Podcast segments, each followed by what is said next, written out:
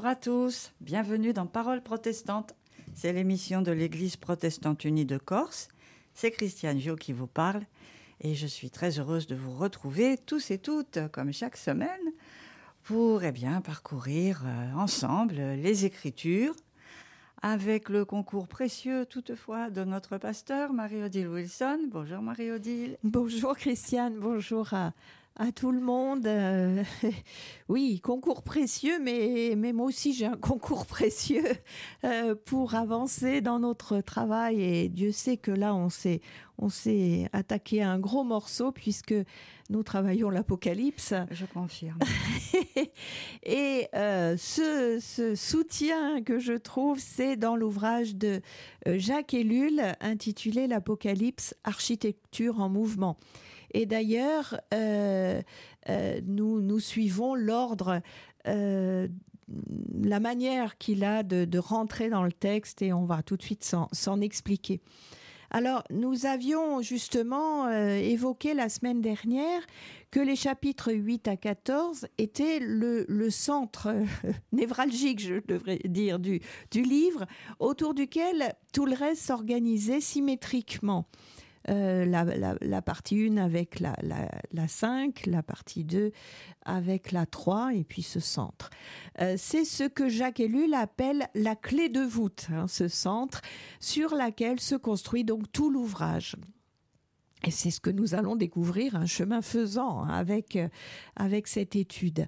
Nous commencerons donc, comme il le propose, par étudier cette partie centrale, et non pas donc le, premier chapitre, euh, par rapport à laquelle donc tout le reste s'ordonne.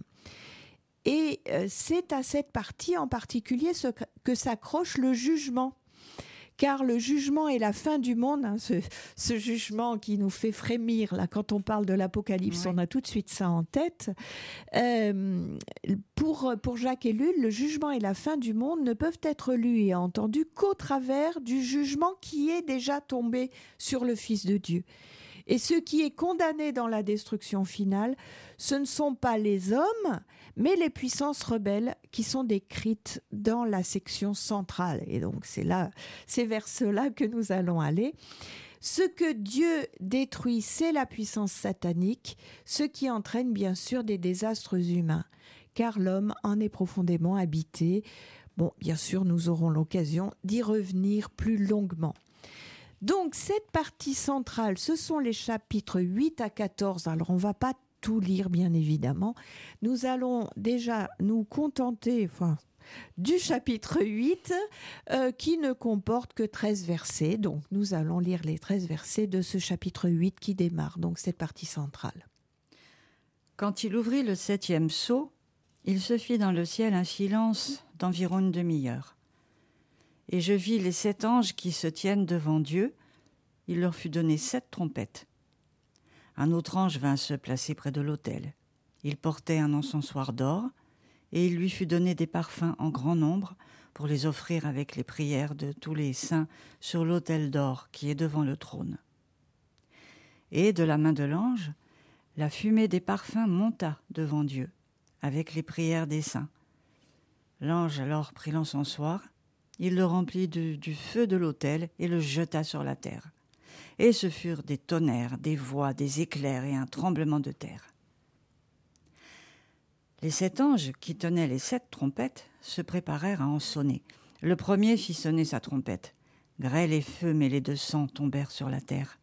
Le tiers de la terre flamba, le tiers des arbres flamba, et toute végétation verdoyante flamba. Le deuxième ange fit sonner sa trompette. On eût dit qu'une grande montagne embrasée était précipitée dans la mer. Le tiers de la mer devint du sang, le tiers des créatures vivant dans la mer périt, et le tiers des navires fut détruit. Le troisième ange fit sonner sa trompette, et du ciel un astre immense tomba, brûlant comme une torche. Il tomba sur le tiers des fleuves et sur les sources des eaux.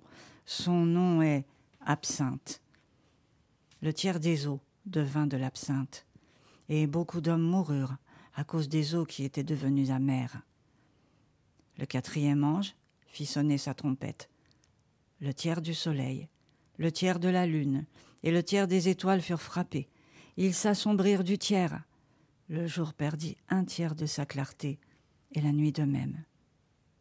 Alors je vis, et j'entendis un aigle qui volait au zénith proclamer d'une voix forte Malheur, malheur, malheur aux habitants de la terre, à cause des sonneries de trompette des trois anges, qui doivent encore sonner. Voilà, alors c'est donc euh, le, début hein, de cette partie centrale et euh, nous allons euh, regarder d'un peu haut les événements qui nous sont décrits dans ce chapitre et les six suivants. Il y a une série de catastrophes cosmiques, hein, c'est ce qu'on a lu là au, verset 6 à 13. série des catastrophes touchant l'humanité soumise à la mort, que l'on doit, selon Jacques Ellul, l'interpréter de façon allégorique et symbolique. Ça, ce sera le chapitre 9. Une révélation de l'ici et maintenant par un livre, on verra ça aussi, ce sera au chapitre 10. Et puis la victoire apparente des hommes sur le témoin de Dieu au chapitre 11. L'accomplissement de la prophétie d'Ésaïe par la victoire du petit enfant sur le dragon au chapitre 12 le surgissement des deux bêtes qui sont dans le monde euh, des hommes, la nouvelle puissance et la tentation, c'est le chapitre 13, et la victoire de celui qui est seulement l'agneau au chapitre 14. Et à ce moment-là, la dernière trompette sonnera alors, et cela débordera sur le jugement dernier. Hein, c'est ce qu'on avait dit la semaine dernière. Chaque dernier signe, enfin, d'un chapitre précédent ouvre en fait le, suivant, enfin, d'une partie précédente ouvre le suivant. De ces éléments, euh, c'est ce que suggère Jacques Ellul, on peut trouver en filigrane dans ces éléments la personne, la vie et l'œuvre du Christ, et c'est ce que nous allons chercher à découvrir. On peut dire que Jésus y est désigné autrement. Il n'est pas ici le Seigneur des Seigneurs, le chef de l'Église, le maître de l'histoire.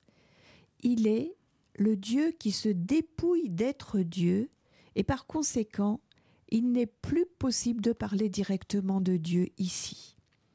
Ça, c'est un, c'est quelque chose euh, qu'il faut arriver à intégrer, mais c'est c'est particulièrement impressionnant. Je trouve cette, cette lecture-là que nous donne Ellul, ça fait effectivement froid dans le dos. Il n'est pas question du trône de Dieu ni de son environnement. Et on peut dire qu'il y a du coup comme une absence. Alors, on, on peut regarder le verset 7 du chapitre 10. Au moment où le septième ange se mettra à sonner de la trompette, alors Dieu réalisera son projet de salut, comme il l'avait annoncé aux prophètes, ses serviteurs. Voilà, hein, donc mm. on annonce que quand cette septième trompette sonnera, ce sera l'accomplissement du mystère de Dieu. Mais quel est ce mystère de Dieu? Eh bien, à ce moment-là apparaissent l'arche d'alliance céleste, la femme et le petit enfant. Et Jacques Ellul propose d'interpréter cela comme l'illustration cosmique de ce qui se produit lors de l'incarnation. Euh, c'est ce qu'on a déjà un peu essayé de, dire ça hein, les deux semaines précédentes, euh, comme quoi euh, ce qui se passe dans l'histoire a une résonance cosmique et donc c'est ce que c'est ce que nous allons essayer de découvrir. L'alliance céleste, la femme, le petit enfant, effectivement. On peut oui. dire que ça nous rappelle l'incarnation. Euh, euh, quelque peu, oui, oui, tout à fait, tout à fait. Donc, euh, le trouble général qui nous est décrit comme des fléaux cosmiques, c'est l'allégorie du trouble du monde, de l'accomplissement de ce mystère intolérable de Dieu. Alors, quel est ce mystère intolérable? Eh bien, il est intolérable impossible que Dieu s'abandonne, cesse d'être Dieu et devienne homme dans sa plénitude. Euh, ça a créé bien des discussions hein, et mhm, bien des mhm. conflits entre, entre ceux qui étaient euh, tenants de cette compréhension-là et ceux qui disaient mais non, Dieu ne peut pas déchoir en fait. Hein. Euh, il est intolérable, impossible que Dieu meure en Jésus. Il est intolérable, impossible qu'un homme vraiment mort ressuscite et que la mort soit vaincue. Hein. Paul ne dira pas autre chose, enfin il dira quelque chose d'assez proche dans la première épître aux, Corinthiens. au chapitre 1, les versets 22 et 23. Les Juifs demandent comme preuve des signes extraordinaires et les Grecs recherchent la sagesse. Mais nous, nous proclamons le Christ crucifié. C'est un message scandaleux pour les Juifs et une folie pour ceux qui ne le sont pas. Voilà, un scandale et folie. voilà, c'est incompréhensible et mm. inadmissible. Et c'est cette triple impossibilité qui entraîne le bouleversement général de toute la création et des puissances célestes. Alors, prenons au sérieux ce mystère de l'incarnation. Euh, ainsi que le dit Jacques Ellul, n'est-ce pas un, un cataclysme que de se représenter que Dieu n'est plus Dieu? Il s'est abandonné lui-même, il s'est dépouillé lui-même, il s'est réduit à n'être qu'un homme.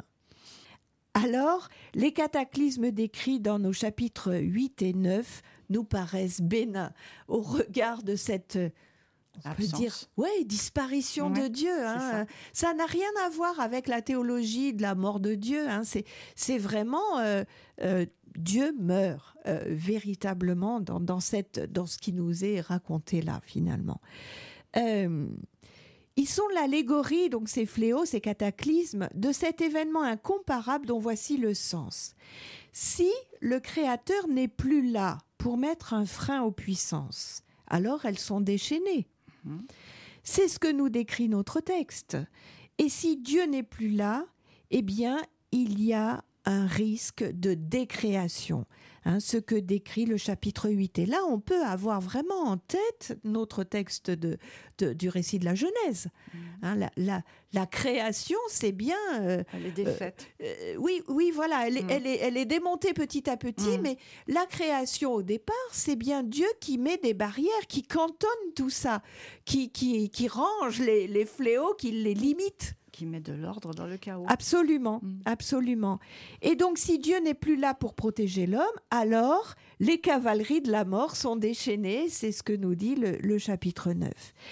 Et quel plus grand malheur pourrait-il y avoir que celui de la mort de Dieu? Donc pas cette, pas cette théorie théologique, mais la vraie décision de Dieu de se soumettre à la mort. Cela est un vrai malheur. Et on pourrait même dire que c'est le malheur absolu.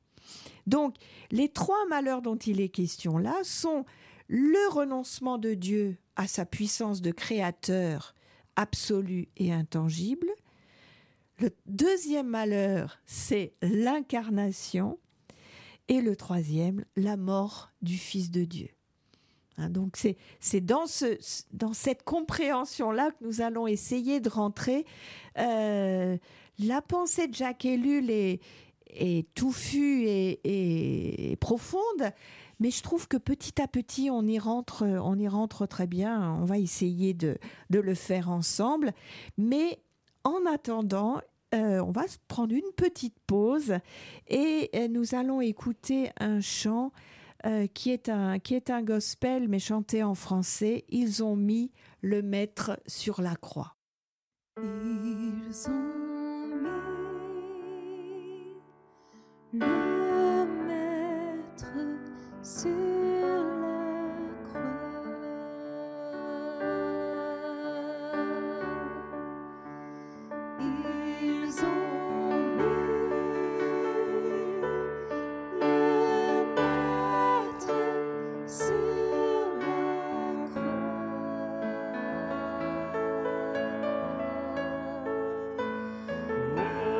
je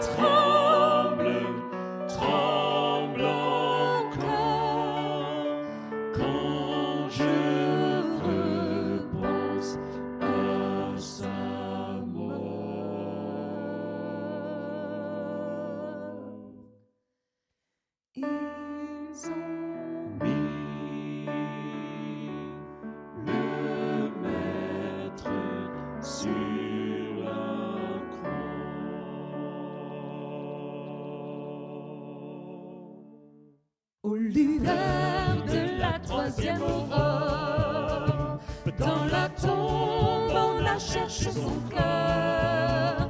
Il avait roulé la pierre, il avait vaincu la mort. Son amour est plus précieux que l'or. Aux lueurs de la troisième aurore, dans la tombe on a cherché son corps. Il avait roulé la pierre, il avait vaincu la mort. Son amour est plus précieux que l'or. Son amour est plus précieux que l'or. Son amour est plus précieux que l'or. Tout commence donc par le septième saut, hein, ce qui était dans la, la- la partie précédente. Mhm. Le dernier de la série de sauts qui ferme le livre de l'histoire. Ce septième est en même temps celui qui consomme l'histoire, ce qui en marque la fin. Hein, à, partir de là, on, on sort de l'histoire. Mais c'est aussi ce septième saut celui qui permet enfin d'ouvrir le livre. Car tant que le septième saut est intact, eh bien l'ouverture des six premiers ne sert encore à rien hein, pour, pour ce qui concerne la lecture du, du livre. C'est seulement quand le dernier est brisé qu'on peut lire le livre et comprendre donc ce qui est dit. Cela nous implique que c'est à partir de là qu'il faut lire le reste. Et c'est ce qui euh, explique pourquoi euh, Jacques Ellul nous dit que c'est voilà, c'est là le cœur du, du, du problème en fait. C'est donc à partir de l'incarnation, de la mort et de la résurrection de Jésus-Christ que l'histoire devient lisible. L'ouverture du septième sceau est celui qui déclenche les sept trompettes, euh, ce qui permettra pour les sections qui suivent de comprendre, mais ce au travers de la modalité choisie par Dieu pour sa présence au monde, au travers du jugement et de la nouvelle création. Et on nous dit qu'à l'ouverture du septième sceau, il y a un silence d'une demi-heure. Hein, C'est le début de notre chapitre. Oui. Et les chiffres tronqués, euh, ici une demi-heure, désignent bibliquement une crise. Ah. Le silence est aussi un signe de fin des temps ou bien d'accomplissement, cela dans la littérature apocalyptique euh, générale, pas seulement biblique. Et dans la littérature biblique, le silence est la présence du Seigneur Tout-Puissant.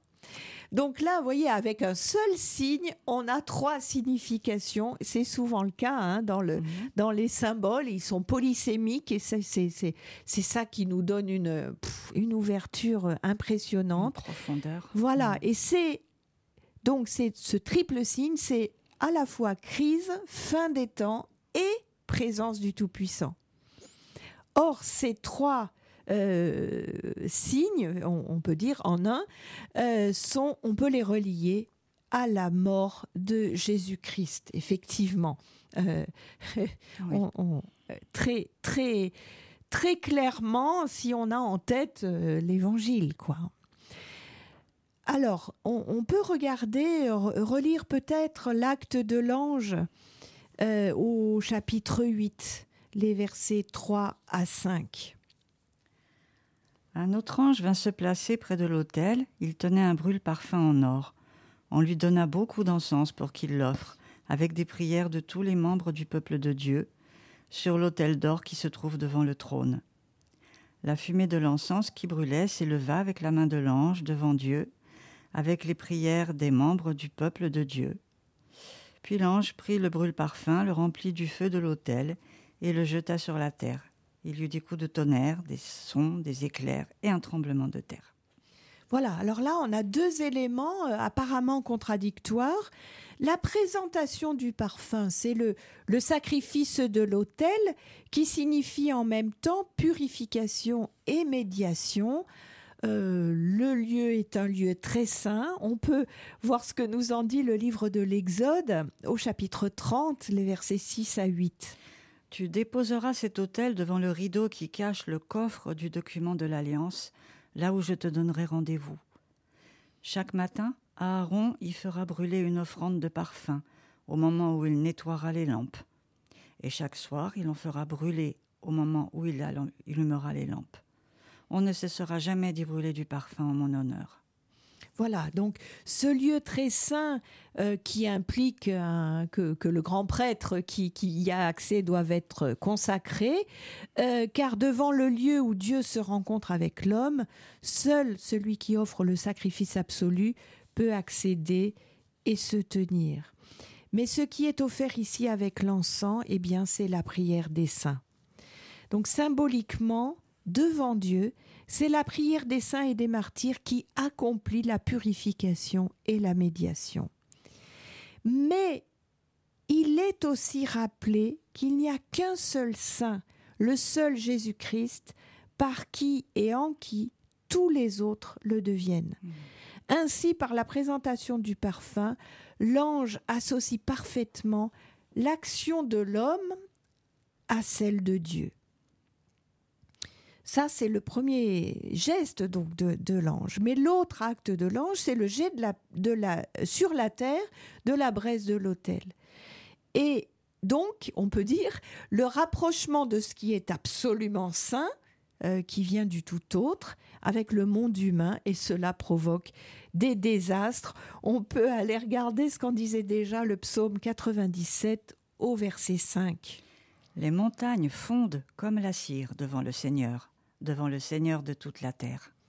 Voilà, quand, Mm. quand le Seigneur est présent, euh, c'est. On, on se souvient, on avait, on, on en parlera tout à l'heure, je crois, euh, Zacharie, euh, Ouais. Zacharie qui, bon, au moment de, au moment de l'annonce, Mm. Et, les, et la foule inquiète derrière, euh, qui, a, enfin, qui attend et qui voit pas sortir Zacharie et qui s'inquiète parce que effectivement, il y a toujours un risque pour celui qui est face à Dieu. Euh, euh, on ne sait pas, on ne sait pas. La puissance est telle.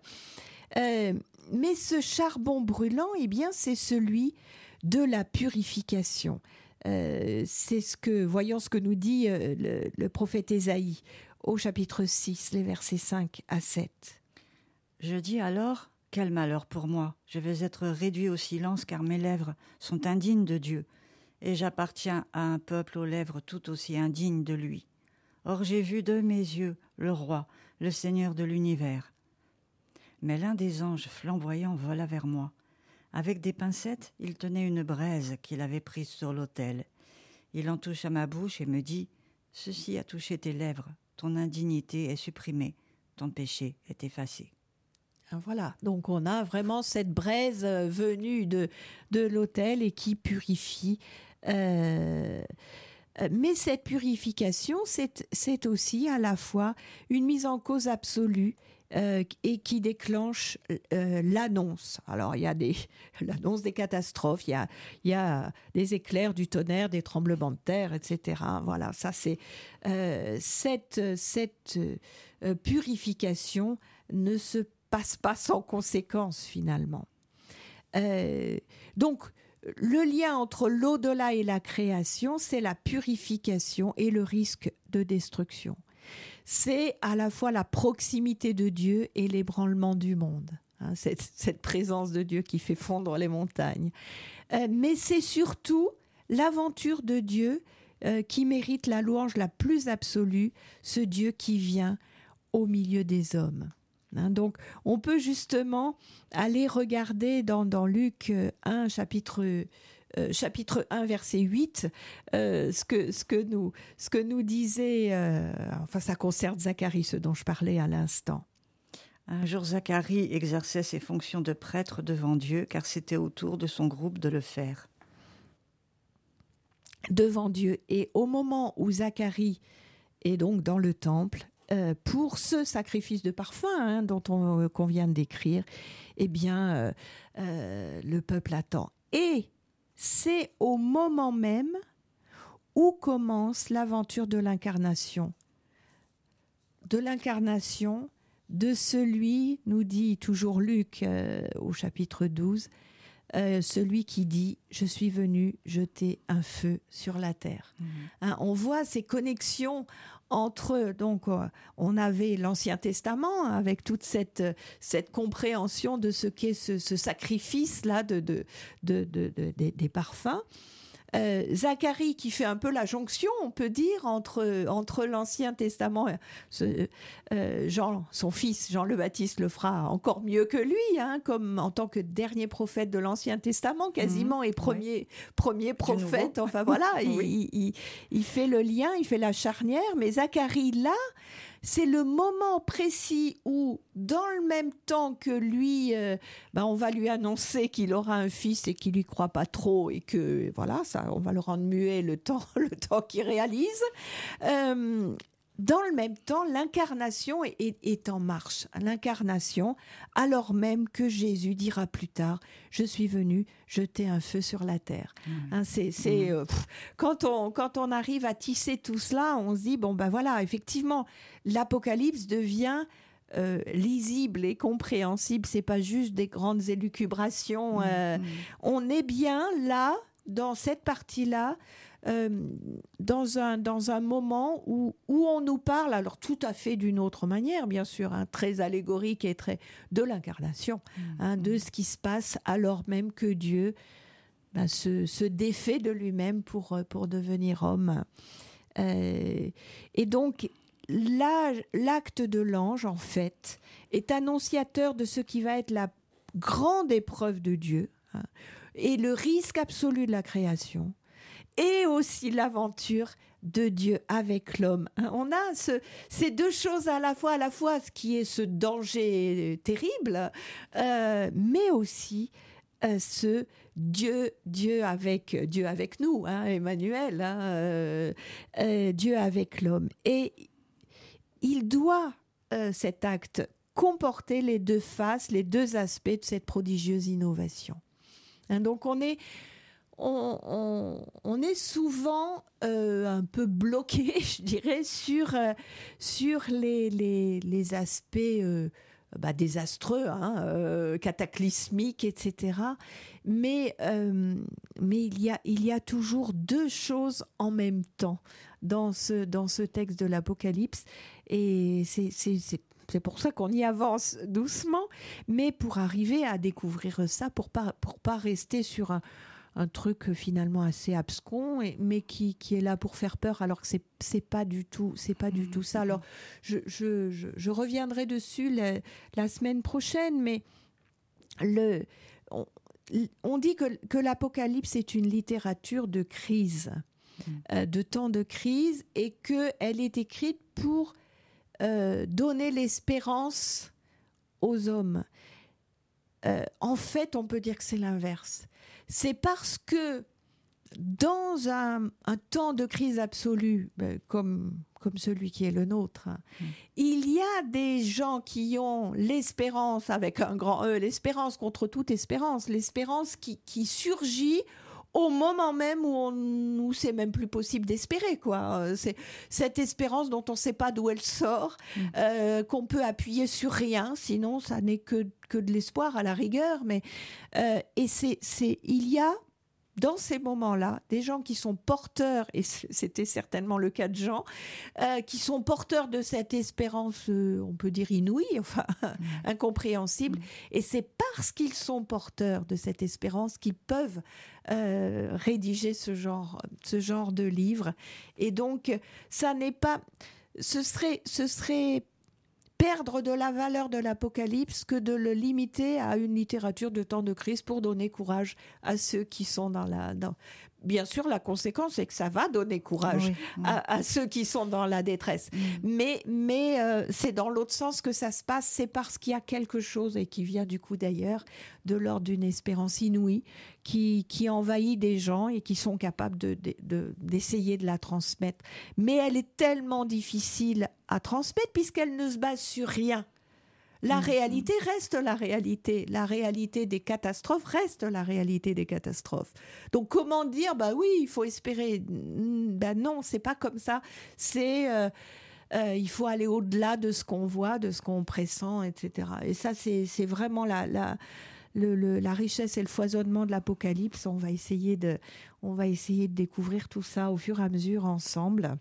Euh, voilà. Et avant de, avant de, peut-être on, va, on va relire ce chapitre 8 dans une autre, dans une autre version, et puis ensuite nous entendrons un, un dernier chant. Alors, c'est dans la traduction euh, de la Bible en français courant. Quand l'agneau brisa le septième sceau, il y eut dans le ciel un silence d'environ une demi-heure. Puis je vis les sept anges qui se tiennent devant Dieu. On leur donna sept trompettes. Un autre ange vint se placer près de l'autel. Il tenait un brûle-parfum en or. On lui donna beaucoup d'encens pour qu'il l'offre, avec les prières de tous les membres du peuple de Dieu, sur l'autel d'or qui se trouve devant le trône.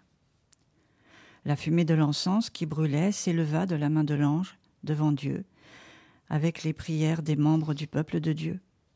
Puis l'ange prit le brûle-parfum, le remplit du feu de l'autel, et le jeta sur la terre.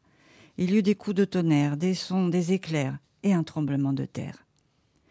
Les sept anges qui tenaient les sept trompettes se préparèrent alors à en sonner. Le premier ange sonna de la trompette. De la grêle et du feu mêlés de sang furent jetés sur la terre. Le tiers de la terre fut brûlé, le tiers des arbres fut brûlé, et toute l'herbe verte fut brûlée. Puis le deuxième ange sonna de la trompette. Une sorte de grande montagne enflammée fut jetée dans la mer.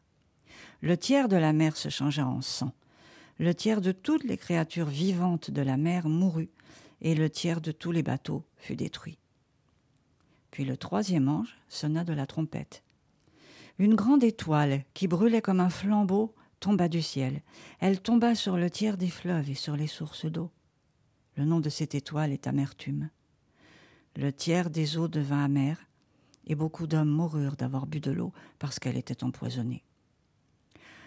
Puis le quatrième ange sonna de la trompette. Le tiers du soleil fut frappé, ainsi que le tiers de la lune et le tiers des étoiles, de sorte qu'ils perdirent un tiers de leur clarté. Il n'y eut pas de lumière pendant un tiers du jour et également pendant un tiers de la nuit. Je regardai encore, et j'entendis un aigle qui volait très haut dans les airs dire d'une voix forte Malheur, malheur, quel malheur ce sera pour les habitants de la terre quand retentira le son des trompettes que les trois autres anges vont faire entendre.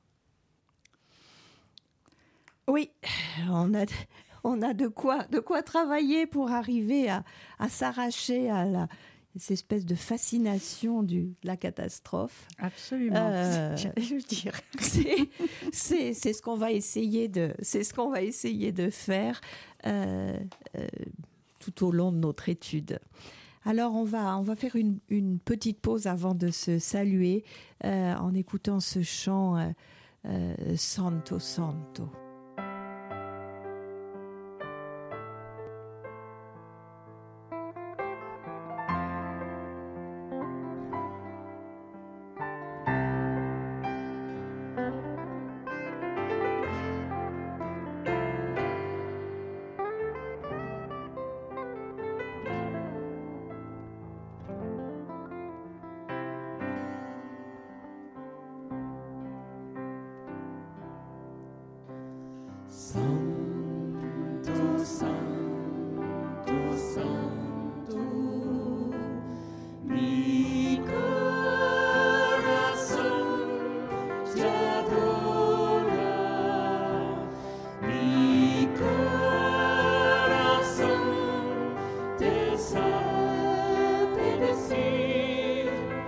Santo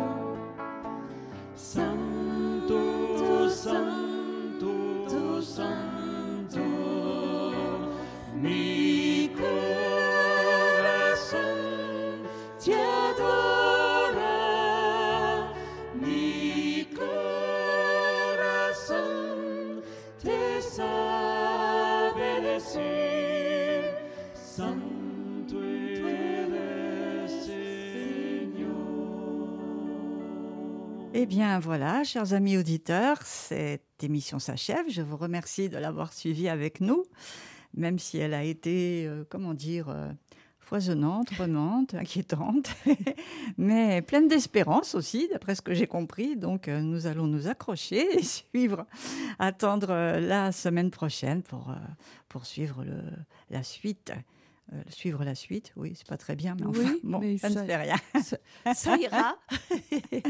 Voilà, je vous souhaite à tous une excellente semaine. Je remercie beaucoup notre petit camarade qui est à la technique. et, et puis, ben, quant à nous, Marie-Odile, nous nous retrouverons la semaine prochaine. Absolument, pour continuer cette belle aventure, cette belle découverte. Et, eh bien, je vous souhaite une bonne semaine.